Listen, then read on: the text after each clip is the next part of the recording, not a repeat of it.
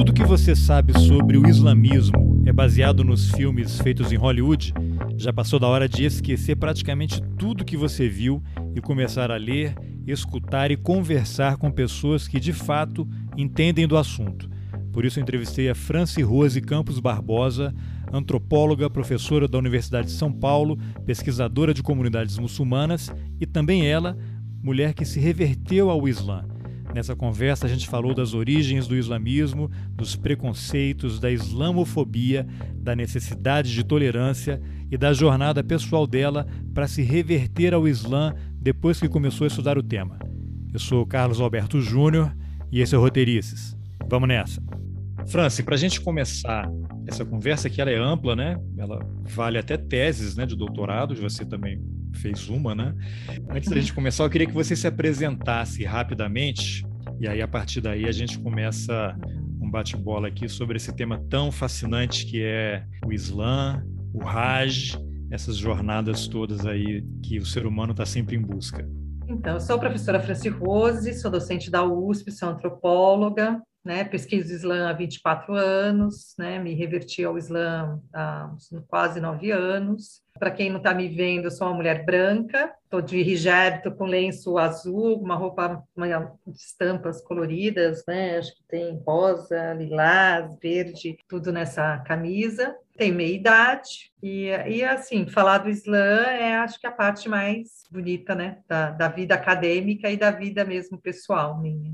Então vamos começar do começo, né? Por que, que você se interessou por esse tema? Você falou que se reverteu, né? Que é um termo que você usa no seu livro, a gente vai falar sobre ele daqui a pouco.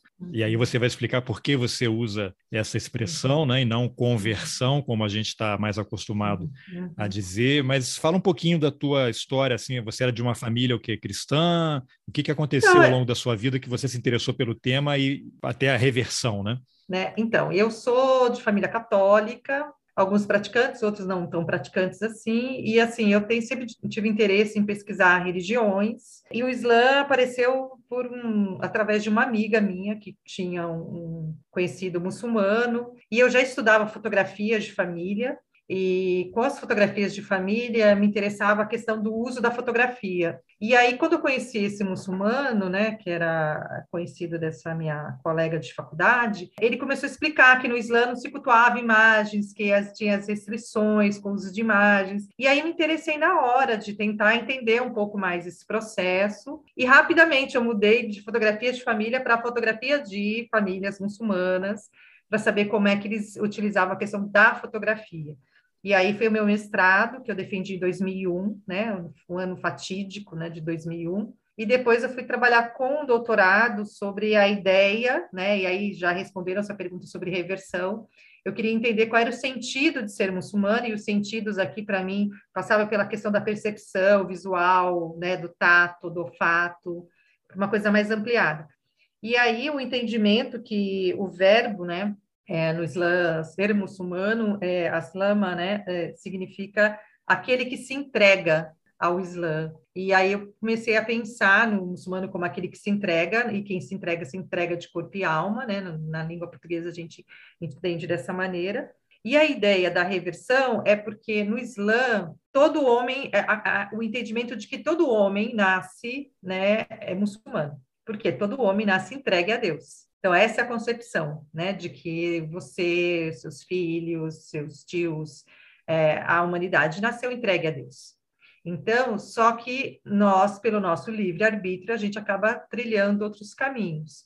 Esse retorno à nossa natureza islâmica, à nossa essência islâmica, que a gente chama de reversão, que é um retorno. Você retorna aquilo que você já era, né? Você sempre, todo homem nasce muçulmano, né? Na concepção islâmica. E aí você se afasta por algum motivo e esse retorno a gente chama de reversão. Então, eu prefiro o termo reversão, porque no Islã é, é, não existe é, a ideia, por exemplo, de pecado original. Então, os muçulmanos, eles nascem sem pecado, né? Então, não existe a ideia de pecado para o muçulmano. E quando você faz a sua reversão, no caso, eu me reverti já há quase nove anos, você elimina todos os pecados que você praticou. É como se você de fato nascesse novamente, você nasce novamente. E o Raj, né, que é o livro que você leu, quando você faz o Raj, você zera tudo de novo. Então, vamos dizer que eu zerei duas vezes, na, três vezes, né? Porque eu nasci sem pecado, aí eu me reverti ao Islã, retornei ao Islã, eu zerei os pecados novamente, e quando eu fiz o Raj, eu zerei novamente esses pecados, né? Então, essa possibilidade de você nascer de novo, né? O Islã traz isso, né? É, a tua imagem está congelando aí de vez em quando, mas tudo bem, quem está hum. assistindo vai, vai, vai entender, entender, lógico. A paralisação, né? É, é bom que a gente é, mim, se não. concentra na voz, né? Se concentra na história, na, na, palavra, no verbo. Vou tentar, vou tentar fazer gesticular assim, porque aí quando paralisar, assim, ai, muita gesticulação. Não, não, tranquilo. Então, você falou que isso é como se fosse o renascimento, né? Quando você faz. Para quem é cristão ou, ou católico, né? Seria possível. Eu vou fazer algumas perguntas aqui que para uhum. quem é entendido no tema, que não é o meu caso, pode parecer talvez desrespeitoso, ofensivo, mas não tem nenhuma intenção disso. É realmente uma ignorância minha, um desconhecimento. Então, eu, com toda humildade, quero perguntar e você fica à vontade para corrigir, fazer todas as observações necessárias. Se fosse possível um paralelo com o catolicismo, seria uma espécie de confissão, quando a pessoa vai se confessar, ela confessa os pecados, não tem nada a ver. Não, não, não existe a ideia de confissão no Islã. É a ideia de que você se purifica mesmo, que você renasce, né? Você quando você faz a charrada, a profissão de fé, que é, significa dizer não há Deus senão Deus, o profeta Muhammad é o seu mensageiro, você está constituindo a sua profissão de fé. Você está dizendo no que, que você acredita. Quando você diz que você, no que você acredita, você deixa para trás tudo aquilo que era antes. Né? A tua vida que você viveu antes, você deixa para trás, né? Por isso que é um renascimento, no sentido de que você nasceu de novo. E o Raj é a mesma coisa, você faz toda uma peregrinação para que você realmente é, é, entre nesse universo de qual é a sua essência enquanto ser humano, que é a essência de ser entregue a Deus. E ser entregue a Deus é você estar no lugar sagrado, é você estar voltado a Ele, é a presença da unicidade, da que a gente chama de Tawhid, é, é a Tawhid, é, é a unicidade divina e a sua devoção a Ele. Então, quando você faz esse ritual, você está justamente se colocando no lugar dessas pessoas, você está retornando à aula, né? Então, ah, é nesse sentido. Você, não sei, eu queria ouvir um pouquinho mais esse momento em que uhum. você decidiu de fato. Você é uhum. de família católica, né? Cristã, faz a reversão. Como é que a sua família reagiu, as pessoas mais próximas, quando você deu a notícia? Porque, lógico, não foi do dia para a noite, né? Foi um processo, você... Foi um processo de 15 anos, de né? conhecimento e tal. Talvez é. para algumas pessoas fosse até algo esperado, né? Mas sim. você teve um momento, assim, que deu um, um, um clique, assim, não, é, é sim, realmente sim. tem esse chamado e eu não tenho como resistir. É. Como é que foi a reação das pessoas próximas? Na verdade, esse clique ele veio de várias maneiras, mas quem entendeu que o clique tinha chegado foi o Sheik com quem eu fiz a charrada. Eu não tinha é, percebido, né? Tinha percebido, mas eu estava na negação ainda, né? Na verdade, numa conversa de Facebook, alguém fez um comentário sobre a morte e de que quando a pessoa morre a gente não reza para aquela pessoa. E eu fiquei um pouco perturbada com essa informação, uma coisa boba, né? E aí eu escrevi para esse share e falei, olha, mas é, quer dizer que o fato de eu ser muçulmana, de eu não ser muçulmana, você não vai rezar para mim depois que eu morrer, é, porque só se reza para muçulmanos, ou não... eu não entendi a colocação que eu li aqui, né?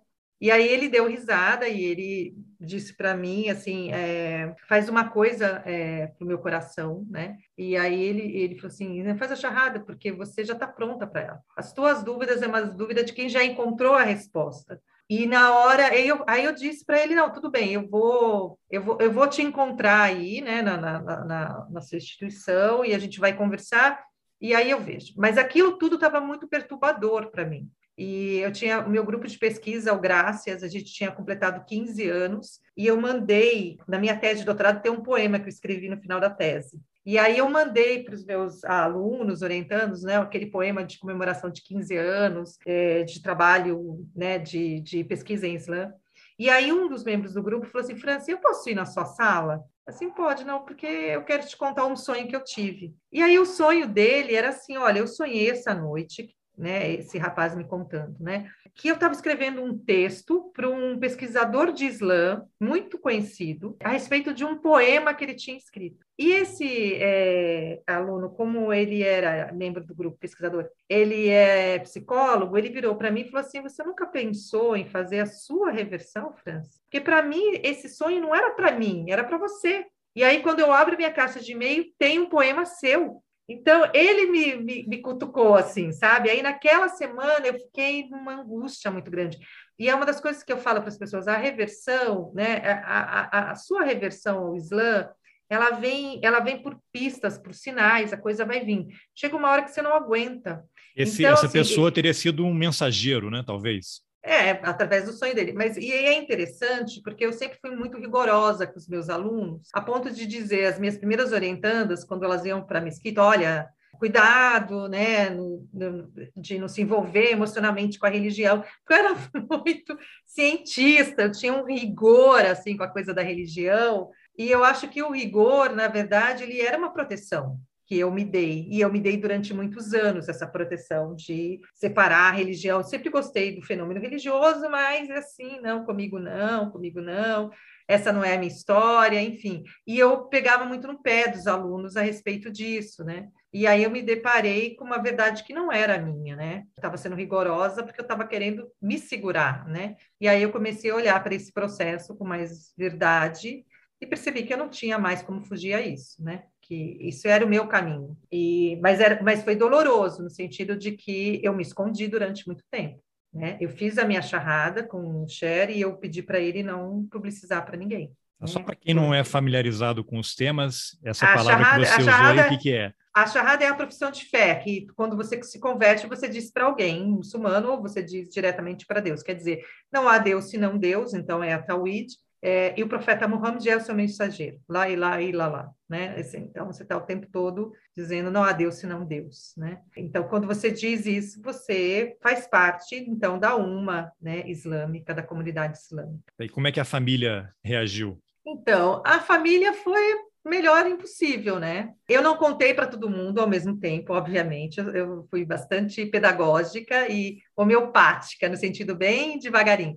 Então, eu contei para um filho que era mais religioso, e aí, para ver a reação dele, aí para os mais velhos eu contei depois, se divertiram muito, deram muita risada, porque a questão, ah, agora você virou objeto de pesquisa, porque você, como que assim, agora ninguém, você não vai ter mais credibilidade. Então, meus filhos são muito brincalhões e tal. Com meu irmão foi tudo ótimo, a minha mãe, eu nunca tive problema com a minha família. Minha família nunca disse, olha, você virou terrorista, ou você, porque são os adjetivos infelizmente, que nós muçulmanos acabam, acabamos, e principalmente as mulheres, acabam levando.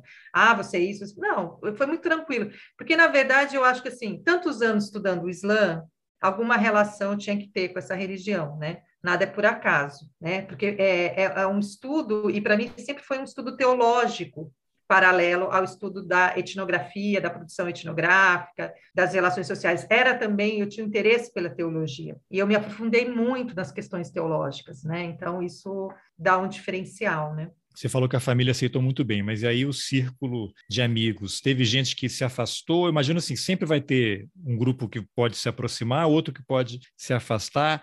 E aí fala um pouquinho em relação a preconceitos por conta disso aí mesmo que você comentou, porque a gente a gente estava até comentando antes aqui, a gente aqui no Ocidente, né, é, é, criado por essa imagem hollywoodiana de que o árabe é terrorista, que o muçulmano é terrorista, né? Todo mundo é incapaz de lembrar que nos Estados Unidos os ataques todos terroristas, né? Você tem ali o 11 de setembro que é uma outra situação, mas terrorismo doméstico, branco, supremacista branco, né?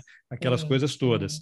E eu lembro que a, teve uma vez que alguém fez um. Foi uma série até que eu vi de, de televisão que o cara estava comparando os árabes terroristas, muçulmanos e tal, e aí ele estava falando qual seria o paralelo no cristianismo, né? Porque você tem um ataque terrorista é, ali, isso lógico, logo se generaliza como se todos os árabes e todos os muçulmanos fossem a favor daquilo, que é uma grande mentira. Né? Se fosse na comunidade cristã, aí ele usou como exemplo. O paralelo seria a Ku Klux Klan. Dizer, alguém confunde a Ku Klux Klan com o cristianismo? Ninguém faz esse tipo de paralelo, né? para mostrar como é que as coisas são totalmente distorcidas, né? E aí eu lembro que você há poucos dias colocou no Twitter aí uma lista de filmes palestinos, né? Para que eu achei muito legal, já peguei aqui, já vou começar a assistir. Uhum. Mas o que a gente recebe de cinema é sempre que o árabe é o terrorista e tal. E aí você tem essas séries de TV que eu estava até assistindo, Falda, você uhum. tem Homeland, né? Que são coisas assim, isso é muito subliminar, né? Isso aí você hum. cresce assistindo essas coisas e você Exato. cria uma imagem que não corresponde à realidade. Falda, você vai ver, é uma série israelense, né? É, ali tudo se vejo. confunde e tal. É, as pessoas veem, tá no Netflix, todo mundo vê isso, né? É, e aí você eu... precisa de conhecer, você precisa conhecer um pouco a história para uhum. poder interpretar isso. Que se você não conhece a história, você está totalmente vulnerável, né? É, você não consegue entender o que está acontecendo ali. Então, eu queria que você comentasse um pouquinho essas coisas, partindo aí dessa história de preconceito que você eventualmente sofreu num círculo mais próximo, uhum. até essa outra dimensão que é da, da, do cinema, e a gente sabe que os governos também adoram isso, financiam, patrocinam. Sim, com certeza. Olha, o meu, meu ciclo de amizade, nunca, nunca tive, assim, nenhum tipo de tratamento negativo, né? É, ao contrário, as pessoas logo captaram, logo me abraçaram, logo, né? Mas eu fiz é, uma coisa que muita gente não faz. Eu fui muito devagar, né? Nessa nessa reversão. Eu, eu levei 15 anos para fazer e quando eu fiz, eu fui contando aos poucos para eu, eu falava né, para o chefe Jihad, né, que é o chefe com quem eu fiz a charrada, falava assim para ele: eu só vou contar para quem o meu coração dizer que eu tenho que contar. E eu, eu ia intuitivamente. Então, os meus alunos próximos sabiam, aí um colega aqui da universidade, um colega aqui, outro colega... então eu ia contando, né? E aí, nesse período, né, é, de, de, de... aí fiz o RAJ, aí quando... Depois que eu voltei do RAJ, é que eu explodi publicamente, né? No sentido de Voltou dizer... Public... energizada. É, o RAJ me deu o que eu precisava, que era confiança na minha... Assim, confiança na minha fé eu tinha, mas confiança em mim, né, é, principalmente, de que eu podia ser quem eu sou, sem que isso agredisse os outros, sem que isso tirasse a minha capacidade de pensar, eh, tirasse a minha intelectualidade, meu lugar enquanto uma, uma mulher intelectual, antropóloga, numa Universidade de São Paulo. Então, o Raj me, me trouxe essa força, né, esse poder, né, essa, esse empoderamento, de alguma maneira. E depois da minha livre docência, porque aí eu fiz a livre docência, veio o lenço, que era uma coisa que eu já estava gestando há muitos anos, né? Já tinha essa vontade desde a minha reversão, mas eu fui segurando, fui segurando, porque no Islã a gente tem uma coisa assim, a gente não faz nada sob emoção, a gente tem que fazer as coisas dentro do campo da razão. Então, é, o, o, muçulmano, é, é, essa é uma orientação teológica muito importante do Islã, que é o, o equilíbrio. Né? É, as pessoas, quando elas agem por emoção, em qualquer situação, elas vão colher aquele fruto da emoção. Então, assim, o que, que eu estou querendo dizer? Se eu faço, se eu coloco o lenço, ai, porque eu estou muito emocionada, porque, ai, como é lindo, como é isso, no primeiro desafio que eu for ter, primeiro ataque islamofóbico, eu vou tirar o lenço. É isso. Né? Na primeira sensação de desprezo, de um amigo que eu gosto muito, que vai deixar de falar comigo porque eu uso lenço, é, eu tiro o lenço. Ou de alguém que eu tenho interesse em casar e que não quer uma esposa que usa lenço, mesmo sendo muçulmano, eu tiro o lenço. Então, assim, eu não posso fazer, colocar um lenço na emoção, eu não posso fazer minha charrada na emoção. Eu tenho que fazer nesse equilíbrio, é buscar a razão. Então, o exercício que eu fiz foi muito de colocar os pós e os contra, né? Me ver nessas situações de pós e contra, estando de lenço, e como que eu me, me enfrentaria a sociedade, as, as, minhas situações cotidianas estando de lenço. E aí eu fui, né, o lenço é, deixou de ser um pano, né, apenas, para ser uma coisa da minha construção identitária. Então, essas pessoas, tem pessoas que se afastaram? Tem, não vou mentir. Tem pessoas que a Franci, até virou fanática, tradicionalista, enfim. É, mas aí é o problema delas, né? Porque as pessoas que convivem comigo, elas não veem a diferença no ser visual, né? E a diferença de, de uma pessoa crente, que vai, em algumas situações, se remeter à sua prática religiosa, né? Sua conduta religiosa. A questão que você traz mais ampliada nos filmes é isso mesmo, né? Os filmes de Hollywood são filmes produzidos é, pelo sionismo, são, são filmes produzidos, financiados por um para um lado da história, né? E eu, como militante da causa palestina, não posso me furtar a dizer que são filmes claramente financiados por um, por um discurso muito forte, né? Uh, e que não é um discurso religioso, é um discurso político, posicionado, né? Porque as pessoas também é, colocam, quando vão pensar na causa palestina, ah, é uma causa religiosa. Não é uma causa religiosa, não tem a ver com religião tem a ver com poder, né? tem a ver com política, tem a ver com questões econômicas, sociais, né? e não com questões religiosas. Isso é então, é interessante porque deixar... é muito sofisticado, porque nesses filmes todos, os árabes, os muçulmanos, eles estão sempre lendo o Alcorão, né? Antes de qualquer ação, eles têm o livro sagrado, eles fazem uma uhum. prece. Então, é uma tentativa, talvez, lá, de, né? de, não, de associar, né? É uma tentativa de associar a religião. De associar, é a ligação a isso, da né? religião. Ao...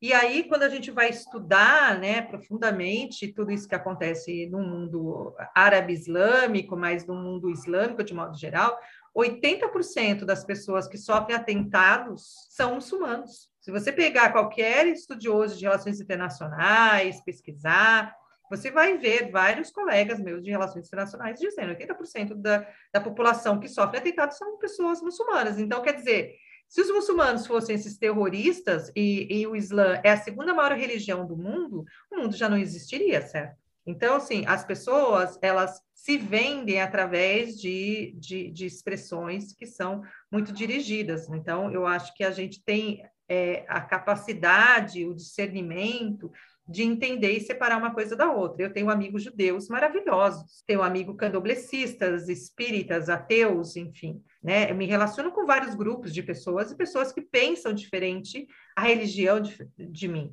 Agora, a questão política, social, não dá. Não dá para se unir com uma pessoa que prega injustiça.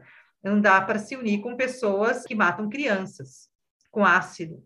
Não dá para se unir com pessoas que prendem mulheres grávidas em presídios, que colocam palestinos em checkpoints, mais de 300 checkpoints, que reduz a terra palestina a nada.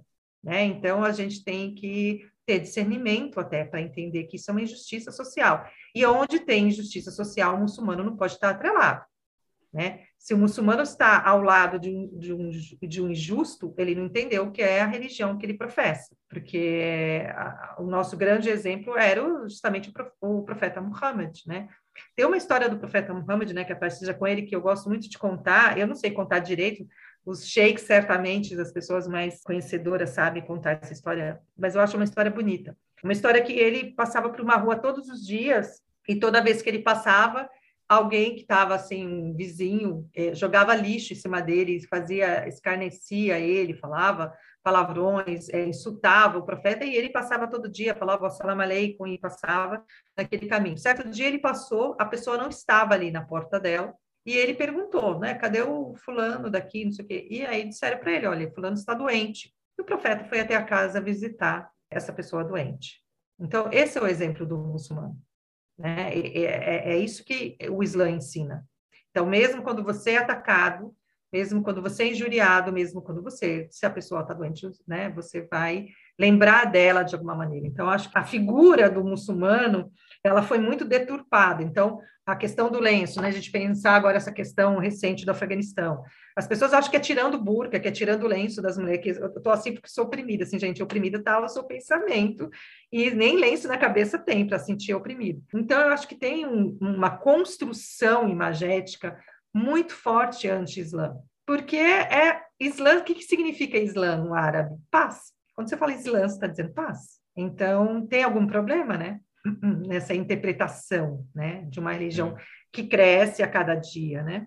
É interessante essa questão do lenço que eu queria que você falasse um pouquinho. Para quem não está familiarizado, assim, o que representa o uso do lenço para a mulher muçulmana? Lembro que eu sei que aqui no Brasil as pessoas estranham porque não é parte da, da religião majoritária, as pessoas têm um estranhamento porque estão afetadas por essa questão de, de cinema, imagética que você mencionou. Mas para a mulher muçulmana no Brasil, por exemplo, eu acho que deve ser mais, não sei se a palavra correta é essa, mas complicado, talvez, do que o homem, porque o homem usa roupa ocidental sem nenhum problema. A mulher, quando ela coloca o lenço, ela já está se uhum. posicionando. É também uma posição política, né? Uhum. Ela fica mais vulnerável, né? Ela chama a atenção e aí junta com o fato de ser uma sociedade patriarcal, machista, de que a mulher é, é, tem que ser submissa e tal. Então vocês ficam numa posição mais vulnerável, talvez. Mas de certa forma o lenço ele também para quem está consciente, né, usa de forma consciente, hum. ele é uma talvez uma forma de uma espécie de um escudo. Ele está protegendo vocês e está dando força para vocês enfrentarem as adversidades. Comenta um pouquinho isso e qual é a ah, origem? Por que, que se usa o lenço?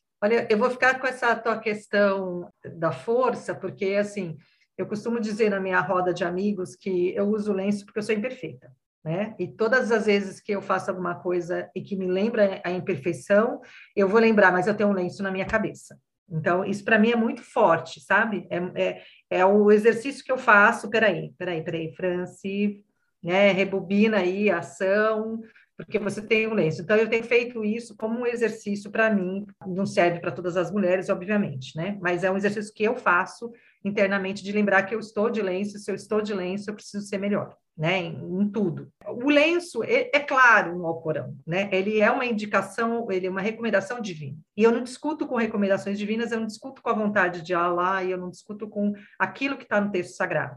Aí você pode me dizer, ah, existem outras interpretações. Existem, cada um faz a interpretação que quiser. Se a mulher está lendo o Corão, aí está dizendo, ah, não é obrigatório, problema dela. Né? A interpretação que eu fiz lendo, os estudos que eu fiz, né? as pesquisas que eu fiz, todas me levaram para a obrigação do uso do lenço. Pouquíssimas indícios me levaram à não obrigação. Então, entre a dúvida e a certeza, fico com a certeza, que a certeza está ali na maioria.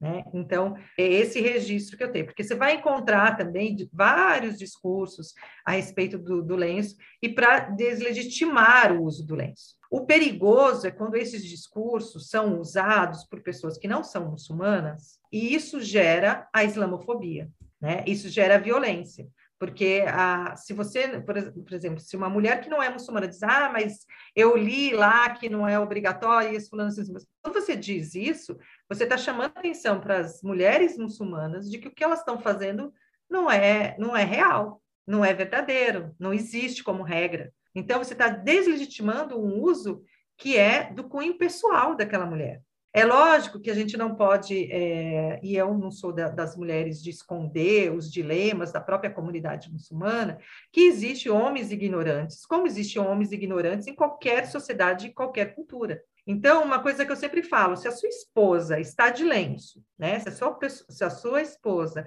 está com uma vestimenta que representa a sua comunidade, esteja você também adequado à sua esposa.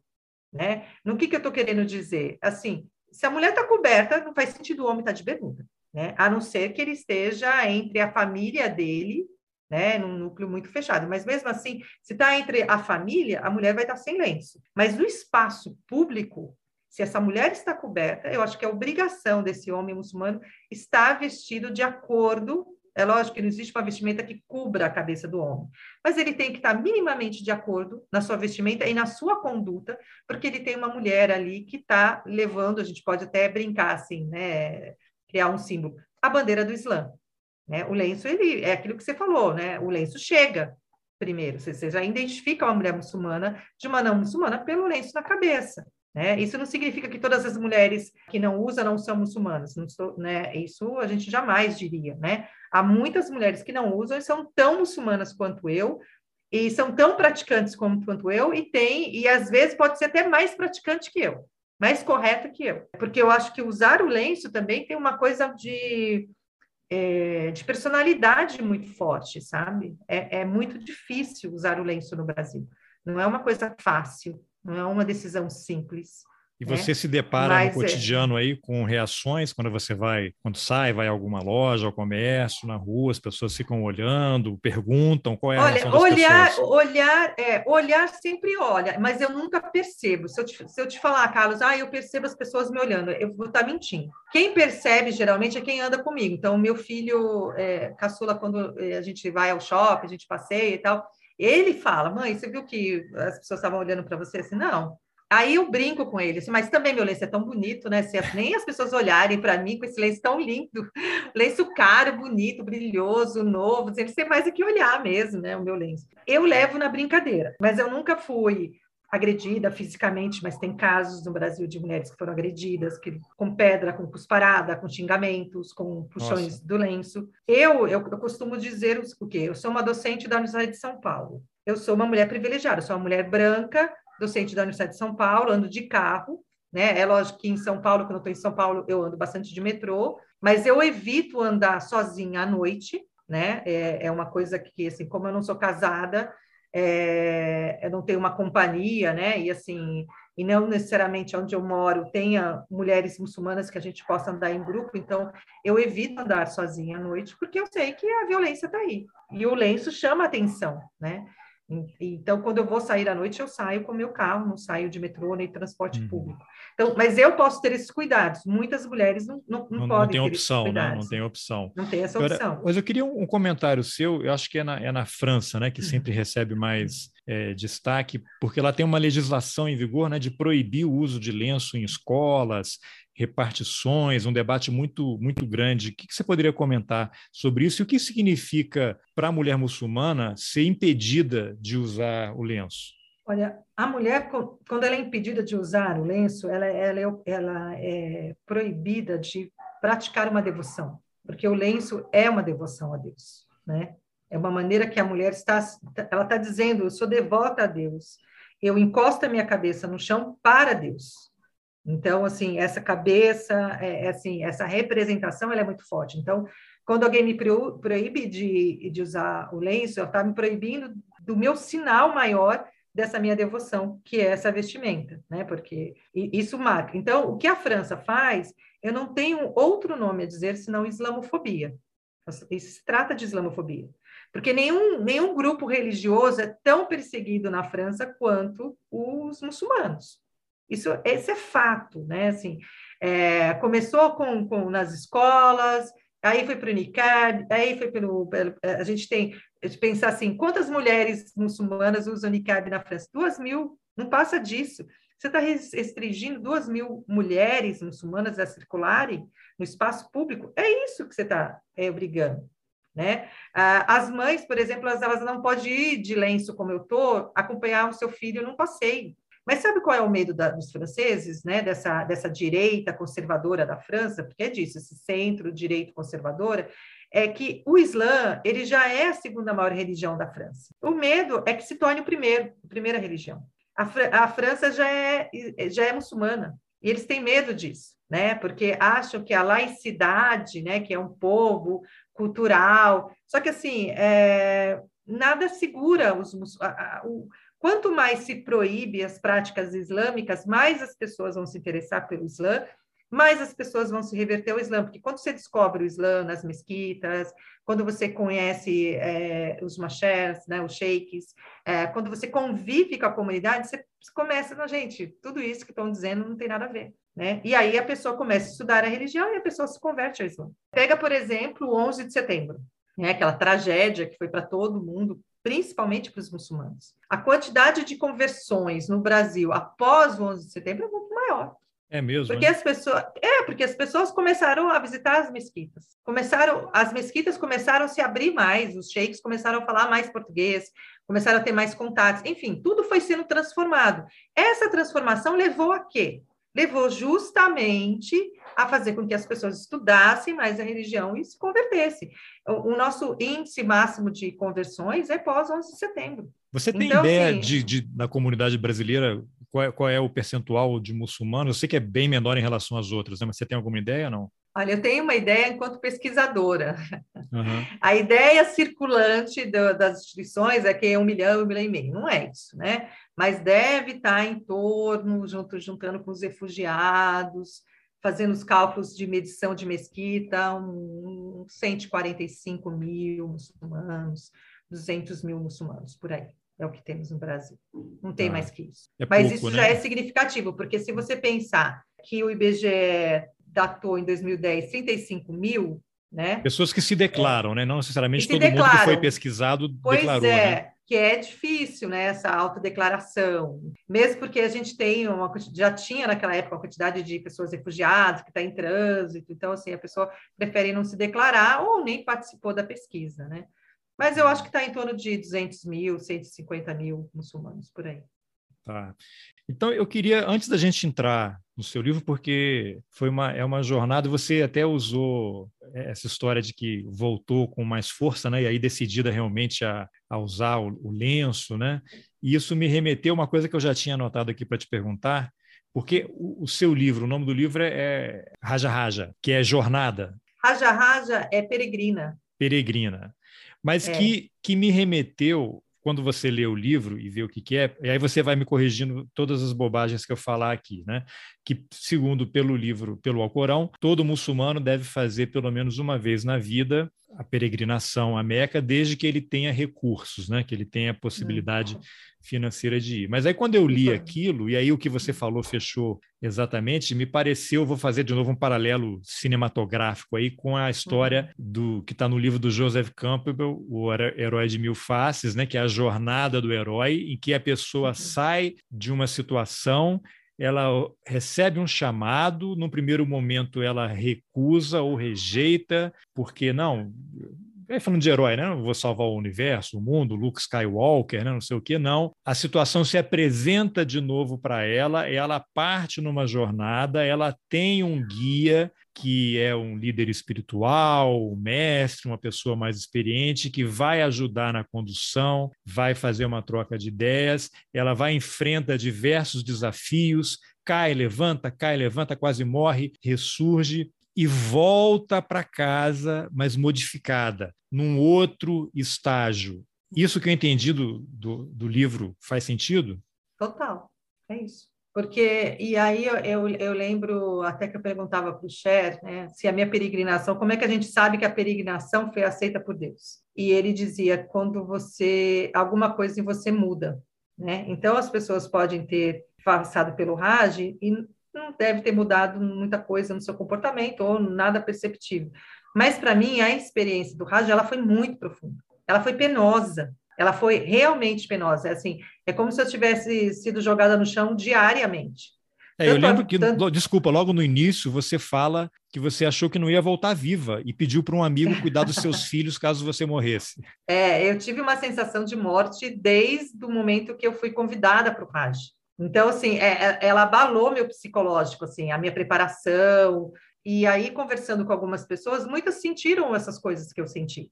Mas eu acho que eu tive essa coragem de escrever. Eu levei o caderno de campo, né? Então, eu quase não tirei foto, eu não levei câmera. Eu gosto de fotografar, gosto de filmar, não levei nada para filmar, nada para fotografar. Porque eu estava tão entregue àquela experiência, eu queria aquela. Mas meu caderno de campo estava ali do lado. Né? Então, eu escrevia, porque a, as pessoas que fizeram rádio comigo, nem, é, elas não eram próximas a mim. Eram pessoas que eram da comunidade, mas que eu não tinha intimidade, né? E tinha gente de fora também, de, da Colômbia junto. Então, assim, não tinha intimidade. Isso foi sendo criado, né, com o processo. Então, vamos e... só dar, dar uma, desculpa, uma, uma pausa porque só para você explicar o que é essa essa peregrinação, que para as pessoas também terem a dimensão fora dessa coisa estereotipada, talvez valha voltar um pouquinho. Você foi a Arábia Saudita, né? Tem lá Meca, uhum. Medina, e você tem um uhum. circuito, né, que vocês fazem Sim. lá, e você falou quando você foi convidada para fazer, aí fiquei em dúvida. Você tem que ser convidado ou você pode é, tomar não, a iniciativa é. de ir, né? E o, o que significa isso para o muçulmano que tem aquela aglomeração, de vez em quando tem um monte de gente que é pisoteada, é uma confusão, as pessoas têm uma fé, acontece tudo isso que a gente narrou e você falou é, que você é, volta é renovado. É. Isso já não acontece mais, pisoteamento já não acontece mais em MEC. Mas é assim, ó, primeiro que as pessoas precisam saber, o Raj é o quinto pilar da prática. No Islã, nós temos cinco pilares da prática. O primeiro é a Shahada, é dizer, não há Deus senão Deus, profeta Muhammad é seu mensageiro. Então, assim, o muçulmano tem que acreditar nisso para ser muçulmano. O muçulmano tem que fazer cinco orações diárias. Isso é outro pilar da prática. Então, para ser muçulmano, precisa fazer cinco orações diárias. O muçulmano precisa pagar os zakats. Zakat é uma contribuição anual é, que corresponde a 2,5% da sua renda anual que você doa para um pobre, para um necessitado, né? É, tem várias formas de calcular o zakat. Estou só simplificando, né? Zakat significa purificação. Então, você purifica a sua riqueza, né? Para você doar para alguém. É uma forma de fazer. Aí você faz o jejum do mês do Ramadã. Todo mundo já ouviu falar do mês do Ramadã, né? 30 dias de jejum e tal. Tem toda uma regra. É outro pilar da prática. E o sexto e o quinto pilar da prática é o Raj, que aí você tem que ter condições físicas e financeiras. Obviamente, é, o Raj é uma viagem cara porque é em Meca, você faz, é, no, no, meu caso, a minha ponte foi via Turquia, enfim. Medina não faz parte do Hajj, mas como é a cidade do profeta, para onde o profeta migrou, né? Geralmente ele acaba dentro do pacote. Você visita Medina antes de iniciar o Hajj ou depois de ter feito o Hajj. Eu, no caso, visitei Medina antes. Então, eu até falo no livro que Medina foi uma espécie de aclimatação para o Hajj, né?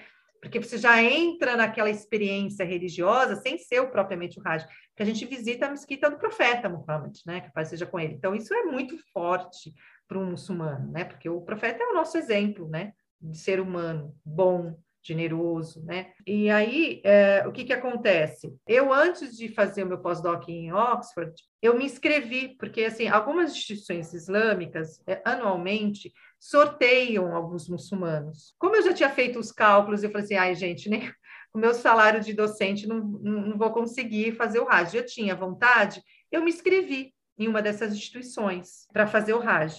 E aí fui sorteada, né? Eu deixei lá o meu passaporte, né? Fiz, preenchi uma ficha, tem a questão da idade também, tem uma série de coisas que eles avaliam. E aí eu fui sorteada e eu fiz o RAJ nessas condições. Ah, deixo aqui meu agradecimento à FAMBRAS, né, que é a Federação dos Muçulmanos, né, dos muçulmanos no Brasil. Então eu fiz o RAJ e né, né, nesse pacote, né, de, de pessoas que foram sorteadas no meu ano. Então, mas obviamente que os muçulmanos que têm dinheiro, eles fazem. Conheço muçulmanos que já foi três, quatro vezes para o Hajj, né? Tem muçulmanos que sonham em, em, fazer o Hajj, enfim. Mas aí tem uma outra questão que é, sempre falam que, ah, que, que, que, no fundo, no fundo, quem escolhe que vai fazer o Hajj é Deus. É Ele que escolhe, né? É o Criador que escolhe. Né? É, os outros são facilitadores. Então, eu poderia ter sido sorteada, né? Algumas pessoas falam assim, eu poderia ter sido sorteada pela Fambras, mas no dia da viagem eu perder o meu táxi e não chegar no aeroporto, por exemplo, perder minha passagem aérea e não embarcar. Então, e pessoas que, é, que nunca esperavam, ser de repente aparece um convite para fazer o Raj.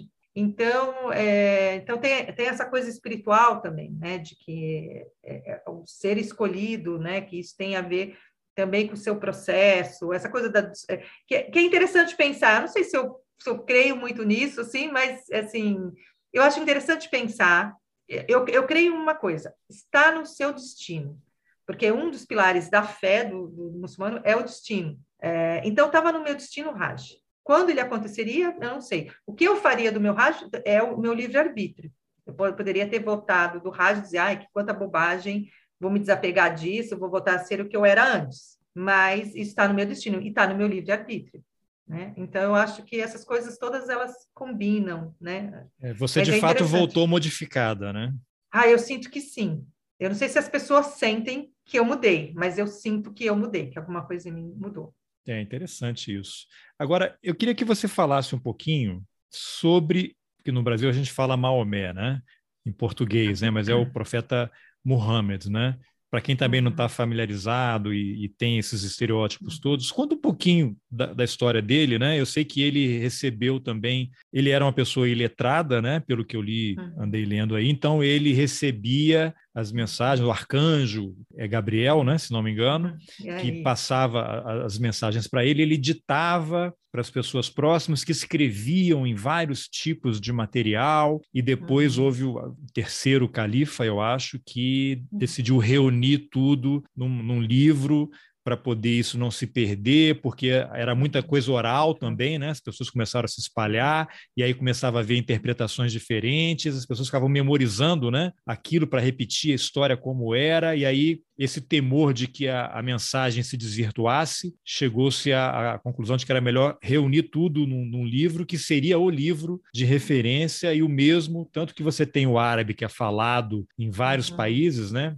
Eu não sei qual é a comparação que a gente poderia fazer para a gente aqui entender. Seria uma original como o latim, e aí cada região seria o italiano, o francês, o espanhol, o português. Não sei se seria essa a referência, mas que o texto escrito todos entendem, né? Então, isso aí dá uma unidade muito importante para a mensagem, né, para o Alcorão. Então, você podia falar brevemente sobre o, o, profeta Muhammad? Parece que foram os últimos 23 anos da vida dele, né, que ele começou a receber as mensagens, foi, foi se consolidando, né? E como é que o, o Islã depois começou a se espalhar pelo mundo?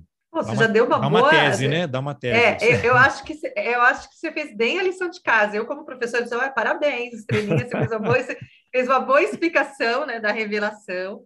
O profeta, o, o é, é, é, muito emocionante falar do, do profeta, né, que a paz seja com ele, porque o profeta Muhammad ele é o exemplo para todo muçulmano de caridade, de bondade. Então, quem que era o profeta? O profeta ele era um comerciante, ele trabalhava para Radija, uma mulher rica, uma mulher que tinha um comércio ali no. A gente está falando de Meca, né? Então, ele era aquele mercador que levava as mercadorias mais honesto, mais coerente, mais justo. E ele foi pedido em casamento pela Radija, uma mulher 15 anos mais, mais velha que ele, mais rica, né? Uma pessoa influente do seu meio. Então, o profeta Muhammad ele casa com uma mulher mais velha, ele é uma mulher com posses. Ah, ela que quis é. casar com ele. Ele foi pedido em casamento. Quis... Ele foi pedido em casamento. Então, assim, você já revela o que o Islã, que é a primeira mulher do Islã, é uma mulher né, do profeta, ela se reverte, obviamente, com ele, logo depois. É... E o profeta, quando ele tem. Ele, ele Desculpa, um hábito... uma mulher empoderada que toma a iniciativa, né? Sim, é isso. E mais velha. Então, assim, eu gosto muito de contar essa história, porque a gente tem tanto preconceito na nossa sociedade de várias coisas em relação às mulheres e os homens também, né? E aí a gente tem uma mulher como Khadija, que é um exemplo, né, de mulher temente a Allah e que ela escolhe o profeta Muhammad porque viu nele um homem honesto, um homem bondoso, um homem caridoso e se casa com ele. E ele, quando começa é, a, a prática religiosa, eu escrevo isso na minha tese de doutorado e no livro que eu publiquei, que é Performances Islâmicas, né? Se você pegar historicamente todos os profetas, o profeta Jesus, por exemplo, que é muito citado no, no Corão, eles tinham o hábito de se retirar da vida que a gente chama de vida mundana ir para um monte, ir para um lugar afastado, para rezar, para fazer um retiro espiritual. E nesses, nesses afastamentos do profeta que ele fazia com frequência, ele teve a primeira revelação. E, e o anjo, ele abraça o profeta umas três vezes, aperta ele, e, e, o, e o profeta fala aí, cara, né, que é a, a primeira palavra que ele teve como revelação, que é recita, é, e os primeiros versos né, é, são revelados. Quando ele retorna para casa, ele morre de medo, ele ele ele está com frio, né? A Radija abraça ele, cobre ele, e ela nunca duvidou que ele era esse homem, né? Escolhido por Deus e, e, e todas as, é onde estava na mesquita falando assim, né? Os mensageiros são sempre protegidos por Deus. Então, eles recebem a, a, mensagem e eles têm a proteção de Deus, porque é Deus que decide que ele vai ter aquela mensagem. E ela, e ela passa a ser essa mulher né, dele durante 25 anos, é o único casamento dele, e o Islã começa a crescer aí, a partir da, da própria Radija. Então, todos os ensinamentos dele, e aí você pode perguntar para mim, ah, professora, mas o profeta não sofreu? O profeta perdeu quase todos os filhos. O profeta perdeu a esposa, o tio, né, que o criou, pessoas queridas, todas no mesmo ano. Há passagens, por exemplo, é, quando ele recebe a, a, a Surata 93, que é chamado Ra, depois você lê aí, que é uma Surata Surata seria o que? equivalente a um versículo? Um, capítulo, um capítulo, capítulo, do Alcorão. É, versículo a gente chama de Aya, né? Ah. É, e, e, ele chorava, né? O profeta chorava, né? Porque é, além de perder a esposa, de perder o tio, né, as batalhas, enfim. Né, Perdeu em resultado, consequência de guerra, de assassinato não, doenças? Não, não, morte, doenças. As perdas que foi por guerra e as perdas que foram né, por morte, por doenças, tudo mais, não sei o quê. Então, foi um ano muito triste da vida dele. E ele se sente abandonado. E aí Deus envia para ele a Doha, né, que é essa, essa sura, que vai dizer, né? Deus não te abandonou, na adversidade está a facilidade.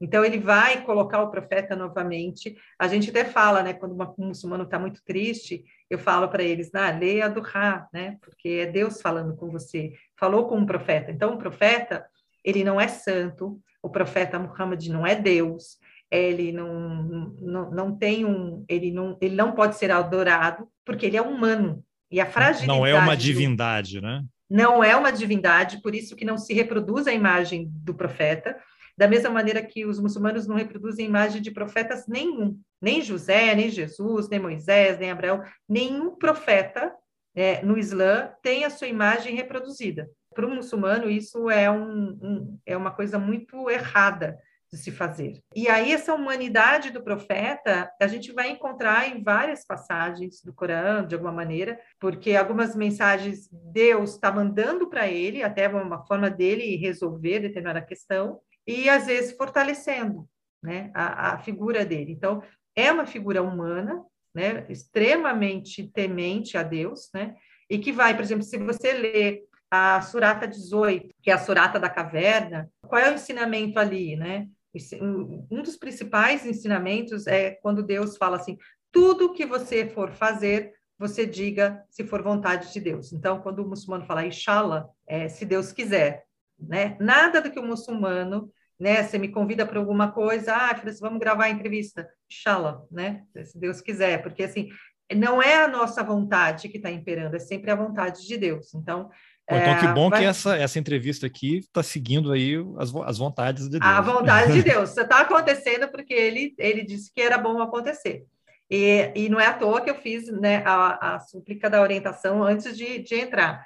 Mas essa ideia de que, de fato, é, e antes de entrar a gente fala Bismillah, né, que em nome de Deus. Então, todo aquilo que o. Então, a maneira como o muçulmano se protege é aquilo que é da vontade de Deus. Então, nada está fora deste campo. É a única coisa que esses, é, é, esses cineastas desinformados captam é que eles sempre vão ver um muçulmano com um alcorão na mão ou com, é, com uma máscara na mão, é, porque então eles vão dizer, ah, está sempre é, porque não existe vida islâmica sem a recordação de Allah. Não existe prática islâmica, então muitas vezes eu estou dando aula, enquanto um aluno faz uma pergunta, eu tô com a minha máscara e eu tô lá, está para lá, está para lá, que é Deus me perdoe. Ou, né, é um hábito, né? A recordação de Allah está o tempo todo. Então, o aluno não precisa saber que eu estou fazendo recordação de Allah. É uma né? conexão, Tudo... né? É uma conexão é. espiritual. E aí, quando você mencionou agora há pouco a história da França lá de proibir o uso do lenço, é como se o Estado estivesse cortando, né? impedindo, cortando um laço direto entre o ser humano e, e o Deus que as pessoas acreditam. É. E o fato de, de é, Mohammed não ser uma divindade, essa dimensão humana dele talvez tenha uma potência muito interessante pelo fato de aproximar ainda mais esse profeta do, da humanidade, né? Ele é como nós, né? Ele era um canal, né? Talvez. Sim. E o que eles não sabem, o que eles é, não desconfiam, é que quanto mais se proíbe, mais conexão com Deus a gente está. Então, a conexão com, com Deus, com Allah, ela, ela, o muçulmano é aquele que está satisfeito sempre. É como tentar parar um, um, rio, né? Você coloca ali uma represa, a água vai buscar algum lugar para poder sair. Porque o muçulmano vai sempre dizer assim: está acontecendo tal coisa, está acontecendo porque Deus quis. Alhamdulillah. Está doente, alhamdulillah. É, graças a Deus, né? Deus, né? Deus sabe. Você acha que Deus não sabe do nosso destino, do que vai acontecer com a gente? E aí tem uma frase que eu escutei uma vez que era assim: se esforçar é da nossa parte, concretizar é com Deus. Ah, porque é lógico, porque fica fácil. Ah, se Deus já sabe tudo que vai acontecer, eu não faço nada. Não, eu tenho que fazer a minha parte. Porque no dia do julgamento eu vou ser julgada. Assim, mas o que, que você fez? Né? É a mesma história que a gente conta, assim, eu gosto muito de falar, pensar nisso em relação ao destino. Vamos supor que eu e você somos duas pessoas ricas, nós ganhamos fortunas, né? Você ganhou uma fortuna, eu ganhei uma fortuna. O que, que você, Carlos, fez com a fortuna que você ganhou? Ah, joguei, no, né? joguei, é, bebi, enchi a cara, é, roubei mais para lucrar ainda mais esse dinheiro, fazer esse dinheiro virar. No meu caso, eu vou dizer que eu ia comprar livros só, tá? Ah, eu, eu também, não, não me dá dinheiro, porque assim, aqui na minha casa não cabe mais, assim. Eu tenho uma casa aqui outra em, em Ribeirão, estão lotadas, enfim, fala lá. E aí, assim, o que, que você fez com, o que, que eu fiz com o meu dinheiro? Ah, sei lá, eu, eu, eu ajudava fulano, falava não sei o quê, parará, parará.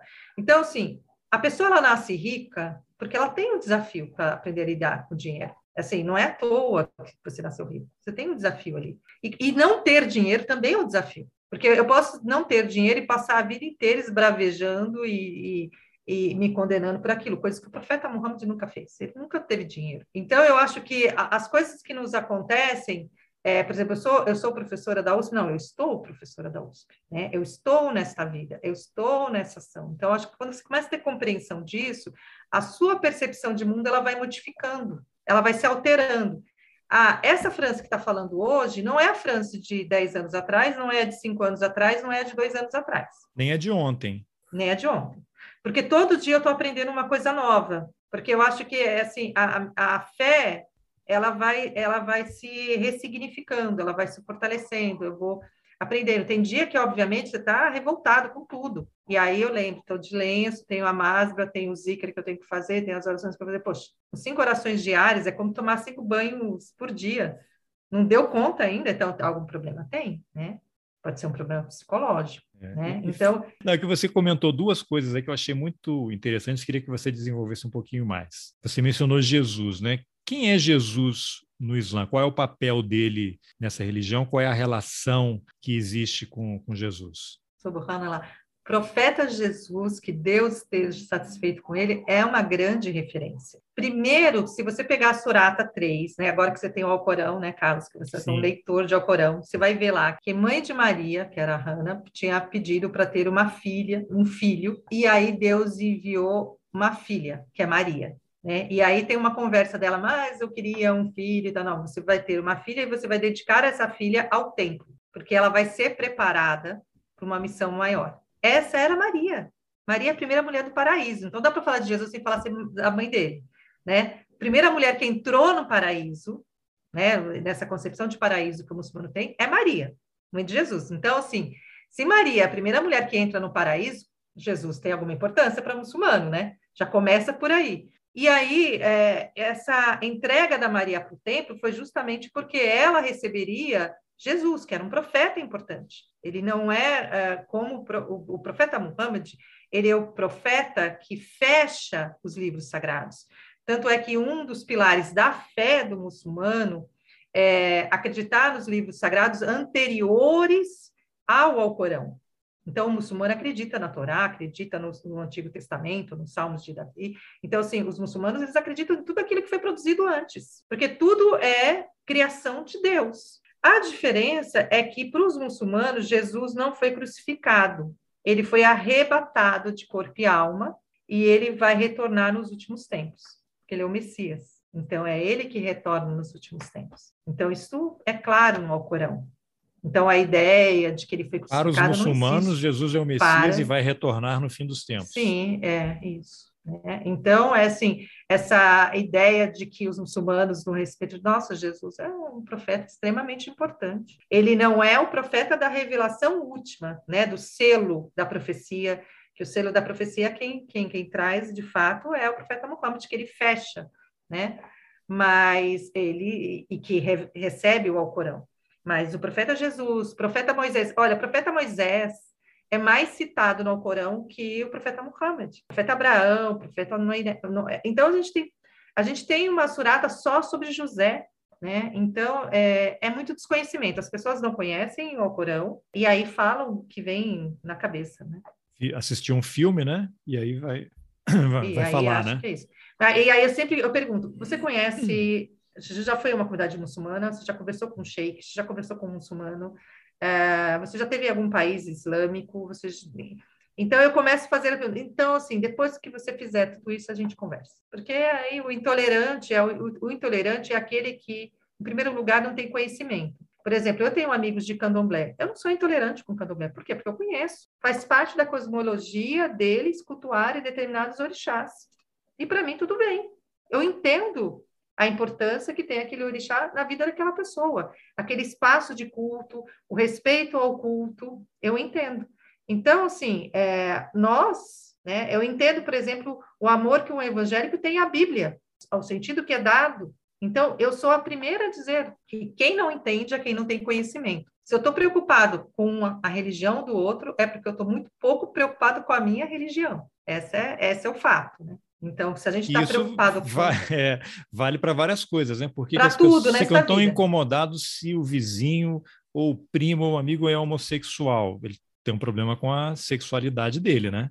Sim, em tá qualquer querendo... lugar. Se eu estou preocupado que o outro ganhou um prêmio, oh, machalá. Eu... Gente, o prêmio é dele, não faz diferença Bom na minha vida. Né? Eu tenho, eu tenho que estar preocupado com o meu dia a dia. E como eu faço as minhas coisas, como eu, como eu levo a minha vida. Né? Aquela coisa, a grama do vizinho sempre está mais verde, é claro que está sempre mais verde. Você está sempre olhando para a grama do vizinho, está olhando para a sua. Então, é Joga uma água aí na sua grama. É, né? então bora olhar para a sua grama para ver se a grama cresce, né? Então, eu acho que são, são, são ensinamentos que a gente tem muito no, no, no Corão. E, e, na própria religião, no, no, no, funcionamento, no respeito ao outro, no respeito. Existe um, um versículo da Surata 2, que é uma cara que diz assim: não há compulsão na religião. Ponto. Se não há compulsão na religião, Deus está dizendo que os muçulmanos eles não podem atacar em nome do Islã. Eles não podem ser agressivos, porque a religião ela não, ela não é uma coisa que te leva à compulsão, porque é aquilo que a gente que eu falei no início da nossa conversa. O Islã é a religião do equilíbrio. Você não pode fazer as coisas dotados de emoção, porque se você tiver emoção, você perdeu aquele jogo. Eu gosto muito de citar uma historinha do Imam Ali. Eu, eu não sou péssima para contar historinha, mas eu adoro contar, né? Mas o Imam Ali estava guerreando e em algum momento ele estava por cima do, desse outro soldado e esse soldado cospe na cara dele. E é lógico, alguém cuspiu na sua cara, a sua raiva deve subir no último grau. E o Imam Ali estava por cima dele com a espada. Ele baixou a espada. E aí o sujeito pergunta: ah, não vai me matar? É como se dissesse: não vai me matar? Tá aí?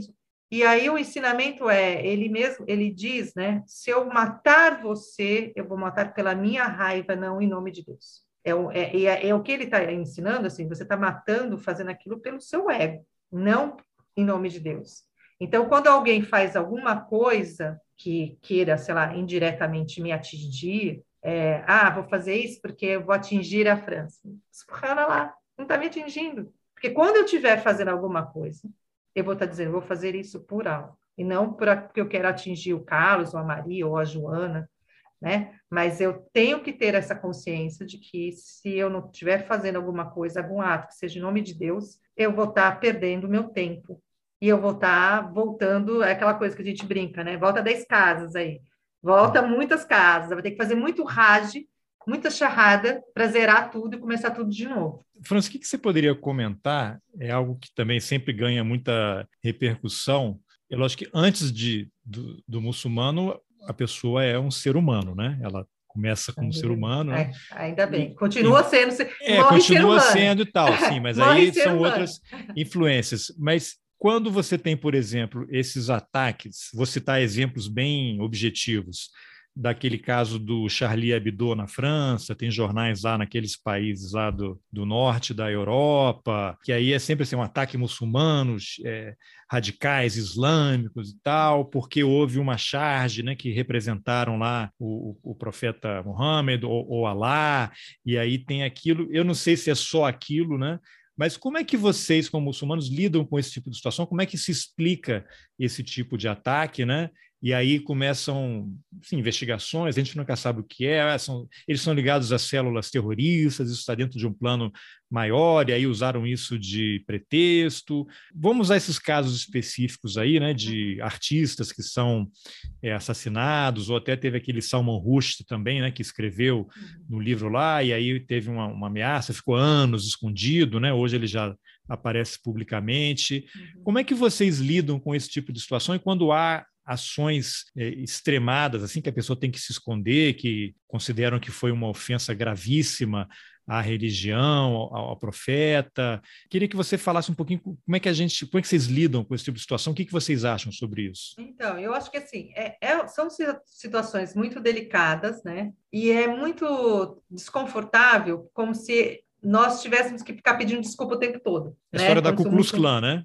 É, Talvez. a gente tem, olha, eu tenho que pedir desculpa porque existe pessoas que não entenderam a religião. E é isso, né? O tempo todo. E aí, quando acontecem esses casos, chovem de, de entrevistas, de jornalistas, de não sei o que lá, de trabalhos, blá, blá, blá, blá, blá, blá. Assim, olha, desculpa, olha, eu sou boazinha, tá? Não tem nada a ver com isso, tá? Eu não mato ninguém, eu não sei fazer bomba, é, eu nunca assassinei, eu não, eu não mato nenhuma mosca. Então, assim, a sensação é que a gente passa o tempo todo tendo que justificar aquilo que nós não somos. Por isso que eu mudei a ótica e dizer, olha, nós, o que nós somos são os muçulmanos. Então, uma pessoa com discernimento, com conhecimento, ela não vai cair nessa chave. Ela vai saber que essa chave corresponde a uma minoria, e uma minoria equivocada. Então, esse é o trabalho que eu tenho feito com a imprensa, que eu tenho feito com as pessoas de modo geral. Eu não sei como é que você chegou no meu nome, por exemplo, mas, assim, é, nos últimos meses eu tenho batido, né? Gente, bora falar, vamos falar daquilo que importa sobre da religião, porque é, é, é, é isso que, que, que, nos importa. É, eu cheguei então, até você porque você começou a aparecer no meu Twitter, na minha TL. Aí eu comecei a te seguir e foi por lá que ah. eu fiz contato com você. Ah, então as pessoas são, são boas, né? Fizeram alguma contribuição nesse, nesse é, canal. Né? Tem esse algoritmo aí do bem que está nos conectando. É, que que está funcionando, ainda bem. Né?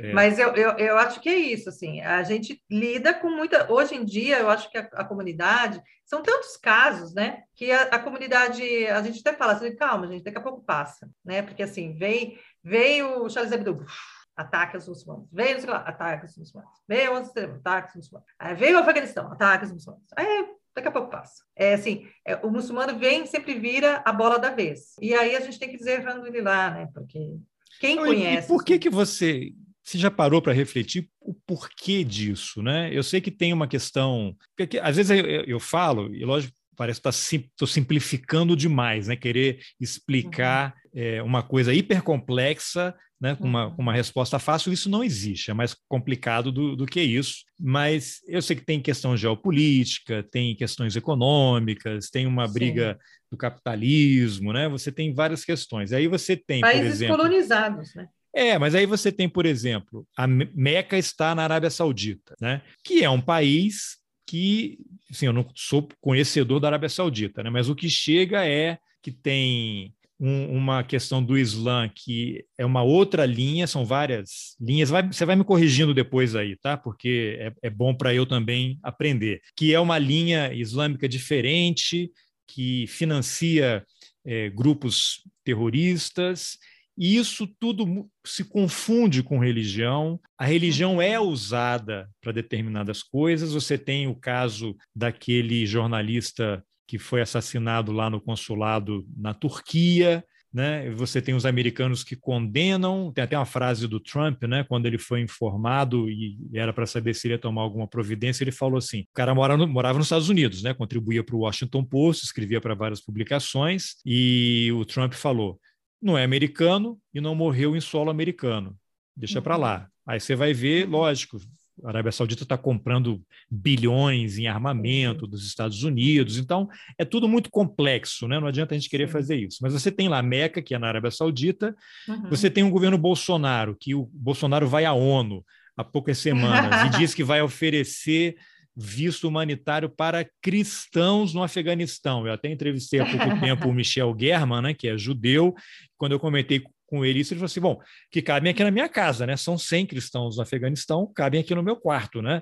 Então, você tem essa coisa do governo Bolsonaro, e a gente já puxa um pouquinho a conversa para o Brasil também, que se converteu supostamente à, à, à religião neopentecostal, né? mas ele é católico de origem, e aí ele tem esse discurso com, alinhado com Israel e oferece visto para o Afeganistão. Ao mesmo tempo, tem uma conexão com a Arábia Saudita, que é um Estado é, islâmico. Você tem o filho dele, Eduardo Bolsonaro, que foi nessa missão a Dubai, e aí tirou com a família foto como com roupas lá da região e disse que recebeu de um amigo é, da Arábia Saudita. É uma confusão que não contribui. É, já dá para cantar, já dá não contribui para nada. Tchan, né? É, não contribui para nada, é uma mistura é, danada. Então, como é que você avalia? Porque é, é importante a separar, pergunta, mas as pergunta... coisas não estão. Eu nem sei qual é a tá. pergunta mais, de tanta confusão é, que eu fiz. Mas eu sei. Qual é, qual é a religião do presidente do Biden?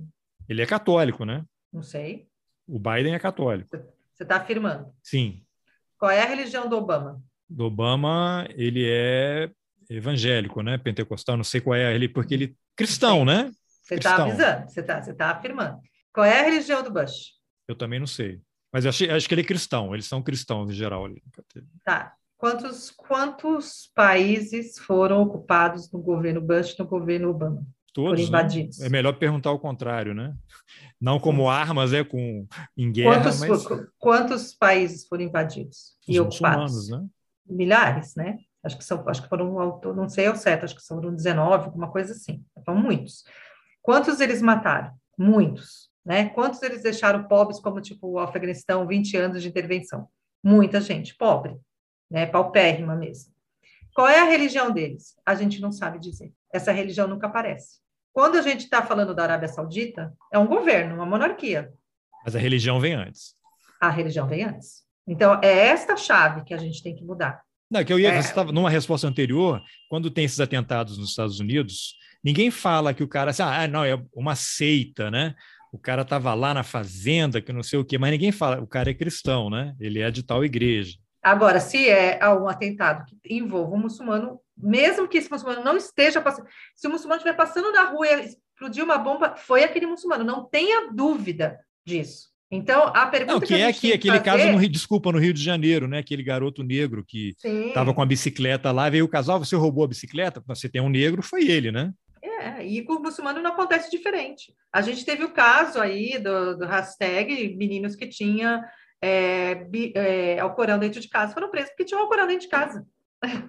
Tinha gente que nunca tinha, tinha passagem pela polícia. Eu já polícia, fiquei preocupado nada. agora aqui, hein? É, então eu acho melhor. E eu que tenho seis Alcorão, então eu, né? Sou extremamente visada. Você tem um, eu já tenho seis. Eu tenho, eu tenho em árabe, eu tenho em inglês, eu tenho em turco. Não, eu tenho mais de seis, acho que eu devo ter uns dez Alcorão, em várias línguas diferentes. Então, eu acho que a gente tem que fazer o, o inverso. O fato da Arábia Saudita, a primeiro pensar a Arábia Saudita como um, um projeto político. Eu não olho para a Arábia Saudita, aquilo é a minha religião. Minha religião é entre eu e Deus, e aquilo que eu aprendi estudando a religião, com alguns sheiks, com a minha formação intelectual, né? É, a minha religião não está num estado, não está numa pessoa, né? É tipo, a Turquia não representa o Islã, a Arábia Saudita não representa o Islã, a, o Irã não representa o Islã, o Islã é muito maior que os países, que os governos. Né? Então, o Egito não representa o Islã. No, no, Egito eu vou encontrar pessoas boas? Vou. Vou encontrar pessoas corruptas? Vou encontrar pessoas corruptas. Na Arábia Saudita eu vou encontrar pessoas boas? Vou encontrar pessoas boas. Vou encontrar pessoas corruptas? Vou encontrar pessoas corruptas. Em todos os lugares e planetas. Inclusive Nós aqui em Brasília.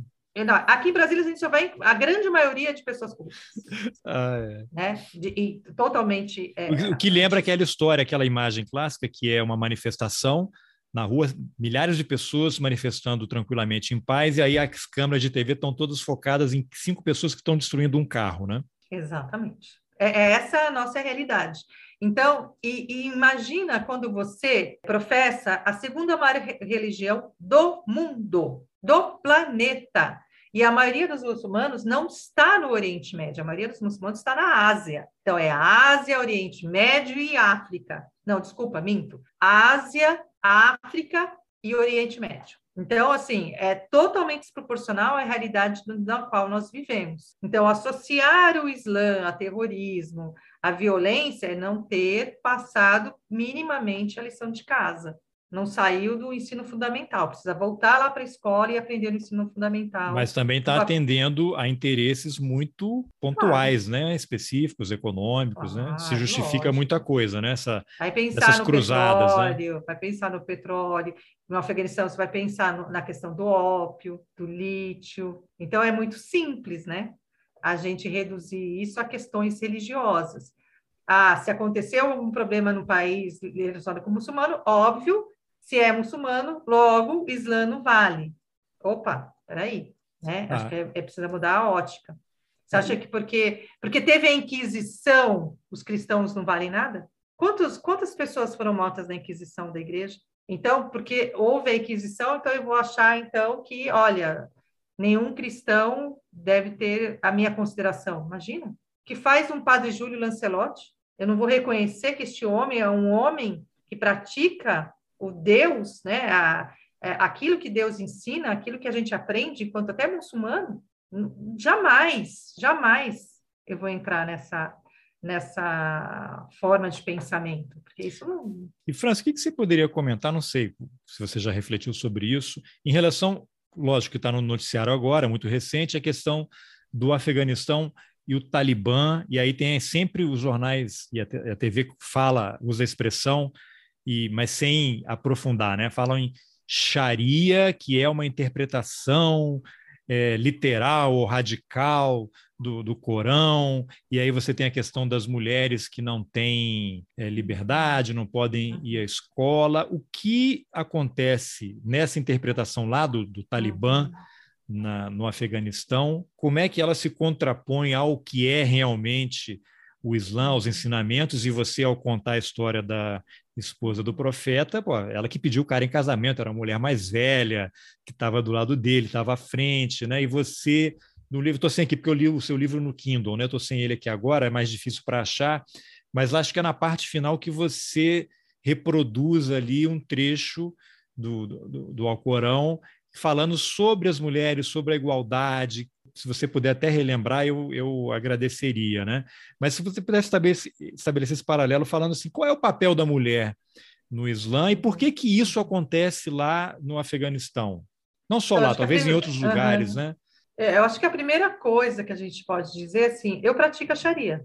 Ah, pois é, que queria não, que você explicasse. É, aquilo que eu, que eu disse até agora, tudo, faz, tudo que eu disse até agora sobre ensinamento religioso está dentro da Sharia fazer o Hajj, rezar, né, tudo, né, o comportamento então, Para você ver o nosso nível de desconhecimento é. e o desserviço que os meios de é. comunicação fazem, porque passam isso. isso. como uma coisa radical, é. negativa. Vai, né? é, vai praticar, vai implantar a Sharia. Gente, lá, sem Sharia não temos muçulmano. Porque a Sharia, o que, que é? É o Alcorão, e a suna do profeta, os ensinamentos que o profeta deixou, que, né, que foram compilados né, por sábios e tudo mais. Então, no, no Alcorão não está dizendo como é que eu, tem que ser a minha oração, mas o profeta ensina. Então, ele deixa. Então, alguém registrou como tinha que ser, porque o profeta, de certa forma, ensinou isso, né? Então, a gente acharia isso. Sharia é o que a gente traduz, né? O caminho que leva às águas, né? Então, todas as vezes que você está perto de Deus, toda vez que você faz as suas devoções, você está colocando em prática a Sharia. Agora, existe no Islã várias escolas de jurisprudência. Então, há quatro sunitas e uma xiita. Na verdade, existe muito mais, mas as mais conhecidas são essa. A escola de jurisprudência que é do da Arábia Saudita não é a mesma do Egito, que pode não ser a mesma, por exemplo, do, do Afeganistão, enfim, ela pode variar. E alguns países pode ter mais de uma escola de jurisprudência, né? Então, isso dá uns contornos, formas de interpretação do texto sagrado. Então, a, o professor eh, Tariq Ramadan, ele dizia, há formas de você fazer leituras do Corão de formas literalistas, formas fundamentalistas, formas eh, reformistas ou forma mística, né? Então, há várias formas de você ler o Alcorão. Então, vamos supor, você, a gente começou falando da tradução do Alcorão que você tem. Ah, tá, tudo bem, professora, essa tradução, tudo bem. Mas tem algumas partes do Alcorão que você, que é leigo, e até mesmo eu, que sou muçulmana, mas estudo, que você fala, não entendi o que está, o que, que, que significa aqui? Porque são linguagens figurativas. Então, só um sheik, só um especialista que sabe ler aquilo vai dizer, Tá? Isso aqui foi revelado por Deus por conta disso, disso, disso. Só ele, e, a, e o árabe, a palavra em árabe, por exemplo, hijab, é, que significa aquilo, é, aquilo que separa, né? que em alguns momentos é traduzido como muralha, porque às vezes aquela passagem no Corão, é, o hijab ali é muralha, é, é, mas não é o lenço da cabeça. Então, assim, dá essa conotação. Então, se eu só achei os versículos que falam de muralha, vai dizer, ah, então precisa usar o lenço, porque, tá vendo? É, a tradução é que hijab é muralha. Então, assim, só um sábio, alguém que estudou o Alcorão com profundidade, vai saber te explicar aquele É, versículo. é, é muralha ou é um escudo ou é um desafio a ser transposto, né? É como se fossem os teólogos, né? E, e- e aí o que, que tem? A as palavras do árabe, elas, eu voltei a estudar árabe, né? Algumas palavras elas são muito difíceis porque não tem na nossa língua. Então tem que ser uma coisa aproximada. Então, Apesar de toda a sábio- influência árabe, né? tudo quanto é palavra com al É, vem do não, árabe, não né? É, mas não é porque a, a- a forma, aquela palavra, ela toma muitos significados, né, diferentes. E as terminologias, porque, a- nossa, não vou nem te explicar porque é difícil até para mim. Assim, subhanallah, é uma loucura. Mas é, é isso. Então, o que, que a gente tem da Sharia? Sharia é nada mais é que o Alcorão e a Sunna. Para simplificar, eu já fiz várias falas mais detalhadas, né? E aí o papel das mulheres é o papel das mulheres que são respeitadas. Direito ao, a escolher o marido, direito ao divórcio, direito à herança, ah, direito a pedir o ao divórcio, direito ao conhecimento. Tudo isso está dado na Sharia. Tudo isso está nos ensinamentos proféticos. E nós começamos a conversa te falando, né? Radija pediu o profeta em casamento. Se a Radija pediu o profeta em casamento, isso é uma conduta que qualquer mulher pode ter. Né? A Radija era uma dona de um comércio, então isso é uma conduta que qualquer mulher pode ter. Então, eu acho que a gente é, é muito limitado, porque as pessoas olham uma mulher coberta e dizem, coitadinha. E eu olho assim, coitadinha. Não há coitadinhas. A gente tem que parar de ficar vitimizando as pessoas. Isso faz parte de uma identidade religiosa, muitas vezes faz parte de uma cultura assim. É lógico que eu não estou aqui dizendo que muita mulher colocou lenço obrigado. Claro que deve ter, ter, ter um monte, porque o pai era ignorante, não conhece a religião. Se não conhece a religião, vai praticar a religião como? Vai praticar a religião pela força. Como deve ter cristão, assim como deve ter católica, assim como deve ter espírita, assim como deve ter. Enfim, pessoas radicais, elas vão ser radicais em qualquer lugar, em qualquer religião, em qualquer contexto. É, né? Então, só essa a- questão da, disco da mulher, que aí a gente entra ali no Uhum. Afeganistão, que eu acho importante você falar. Eu peguei uma postagem que você tinha feito no, no Twitter, que você colocou assim: li ontem de uma feminista islâmica, entre parênteses, que mulheres muçulmanas se cobrem para evitar estupro.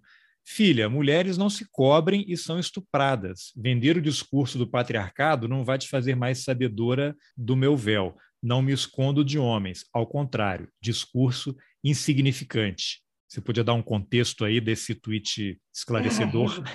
É, revoltoso, né?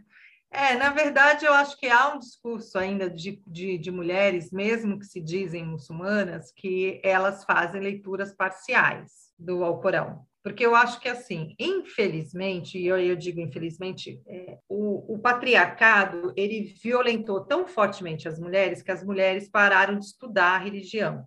Eu tenho uma aula daqui a pouco e era justamente sobre um texto da Saba Mahmoud que fala do revivalismo islâmico no Egito, né? E que aí essas mulheres passam a estudar a religião. Então, eu acho que o que aconteceu? Algumas mulheres elas não conseguem perceber que é um processo histórico aí de, de patriarcado, de violência contra as próprias mulheres.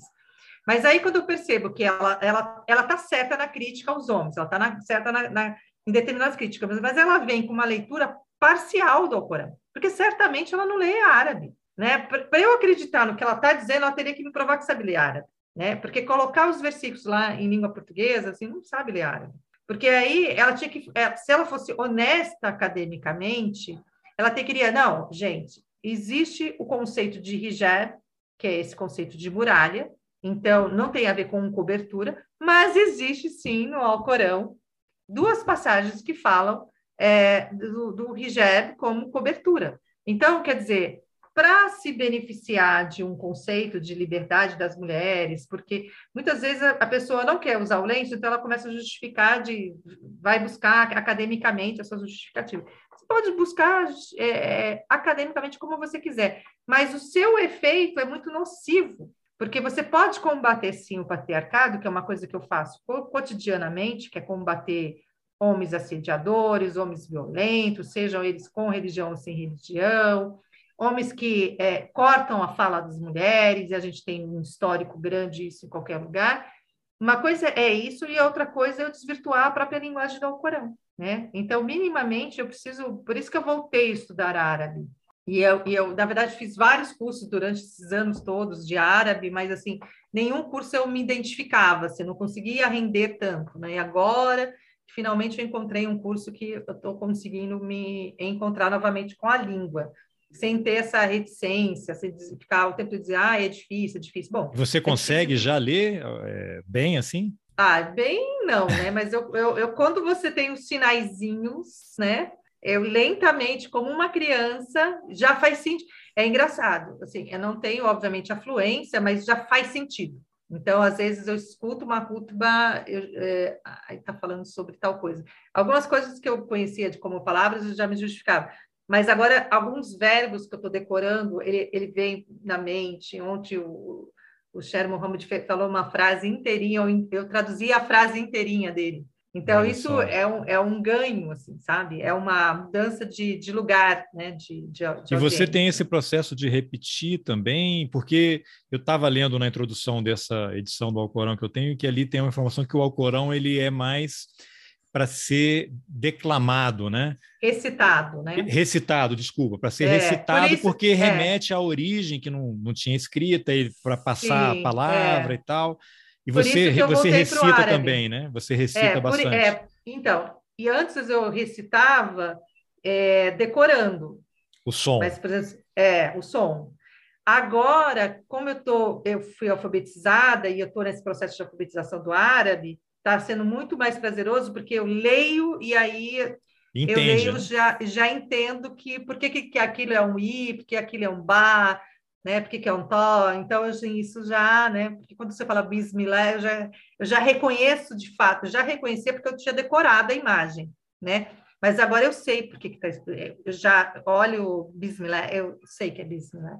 E esse árabe que é. você está aprendendo, ele é mais para leitura ou é para falar? E aí ele seria de alguma região assim específica? Não, ele é, árabe, ele, é o árabe clássico. Que é mais para leitura. É, e o, o árabe clássico é aquele que a gente chama o árabe acadêmico, que é o árabe alcorânico, né? Que é a base de tudo, né? Porque aí quando você vai para os países, eles vão ter os seus dialetos, as suas, as suas transformações, mas, por exemplo, é, eu vou entender, né? Esse é o árabe base. Você vai né? conseguir né? se comunicar, né? É, eu vou apanhar bastante, né? Porque é lógico que no, no Líbano eles devem dar outro nome para outras palavras, mas enfim, essa é a linguagem formal. E a linguagem formal do árabe é a língua do Alcorão. Olha só. Então, um, é, mais um, você, um, livro de unidade, pra, né, de união. É, de, e, e, por isso a, a, erudição do Alcorão, por isso que o Alcorão é considerado um milagre, né? Porque ele não é só um, um livro de código de vida, mas ele é um, livro de linguístico, né? Ele é a base da língua árabe. Ah. Né? Então, o árabe clássico ele parte do, do Alcorão, é essa linguagem. Quando você aprende o árabe clássico, você olha para o Alcorão, você se identifica ali, você consegue compreender aquela leitura, né? Daquela linguagem. E, Francis, o que você poderia comentar então dessa questão do Talibã lá no Afeganistão? Qual é esse Alcorão, essa interpretação que eles então, fazem? Eu, eu acho que assim, eu, eu acho que existe um Talibã de 20 anos atrás, um Talibã de agora, que ainda está nesse processo de descoberta. É, eu costumo concordar com alguns colegas de RI de que a vida não vai ser fácil para os talibãs, né? Os talibãs eles são maioria é, pastum, né? E acho que esse processo aí, acho que é, o, o processo no qual eles entraram não é o mesmo, mas eu acho que eles são um Islã que eu não gosto. Né? Essa, essa leitura que eles fazem do Islã, essas proibições, é, essa, essa maneira, não é que é o Islã que eu não gosto, mas a, a, a, essa forma de interpretar de forma muito rígida determinadas situações, não é isso que eu aprendi, não é isso que eu professo, e não é isso com que eu compartilho, né? Mas eu acho que quem tem que decidir se é bom ou não são as pessoas que lá vivem.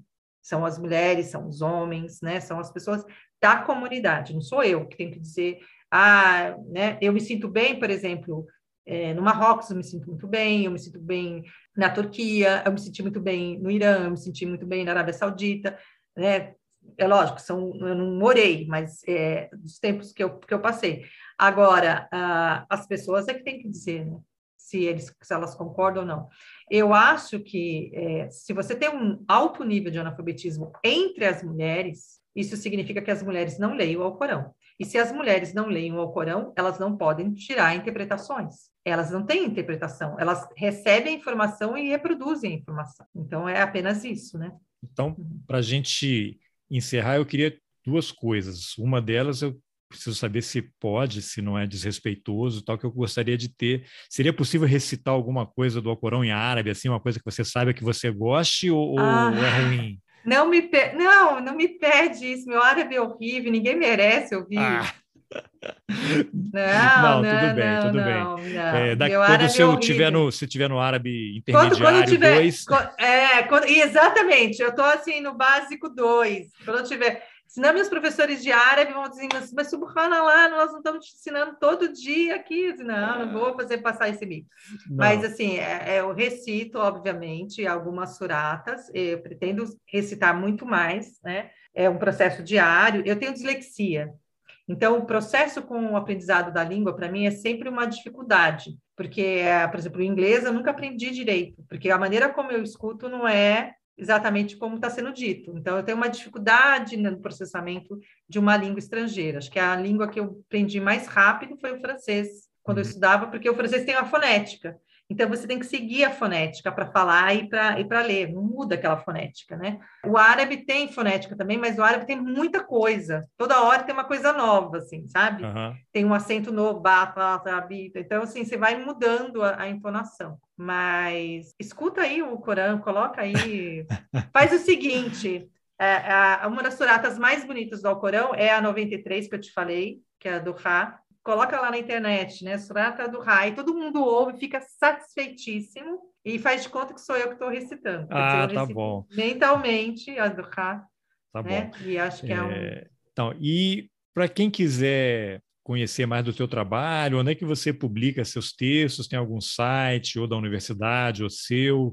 Seria legal o pessoal te seguir também no Twitter, né? Porque ali tem muita coisa interessante, né? Se você quiser sugerir é. alguma referência em termos de livro, para quem quiser conhecer um pouco mais, né, sobre o Islã. Então, agora de, é, a gente está com uma página do meu grupo de pesquisa que é o Graças.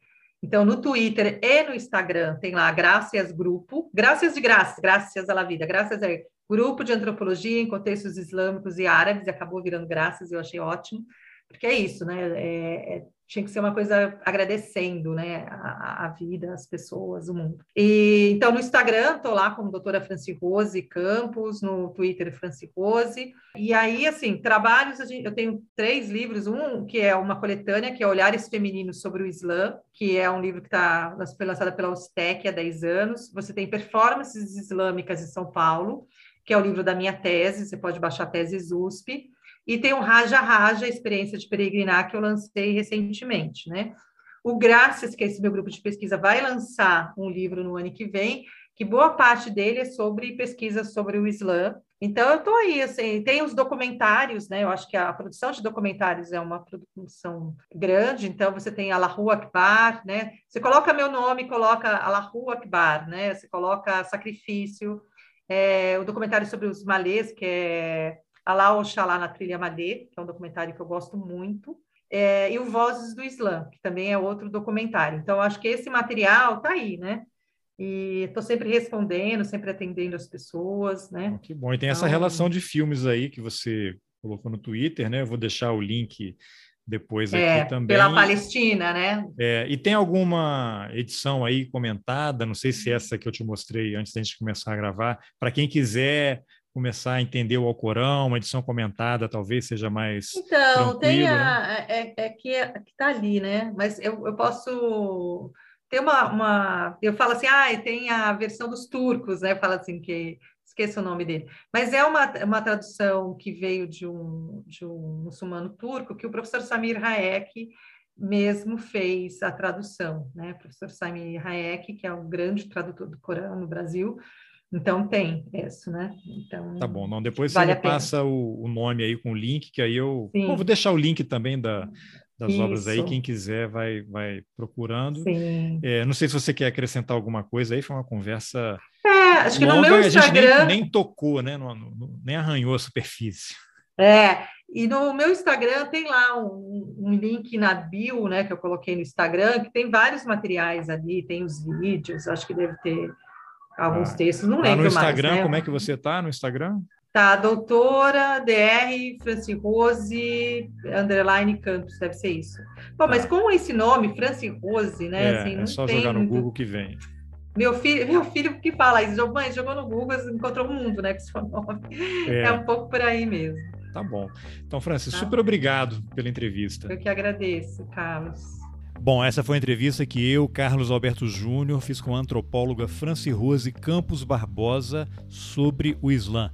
Se você gostou, mande o link por e-mail, nos seus grupos de WhatsApp, compartilhe nas suas redes sociais, porque existem alguns algoritmos do bem fazendo conexões bem interessantes, como aconteceu comigo e a Franci.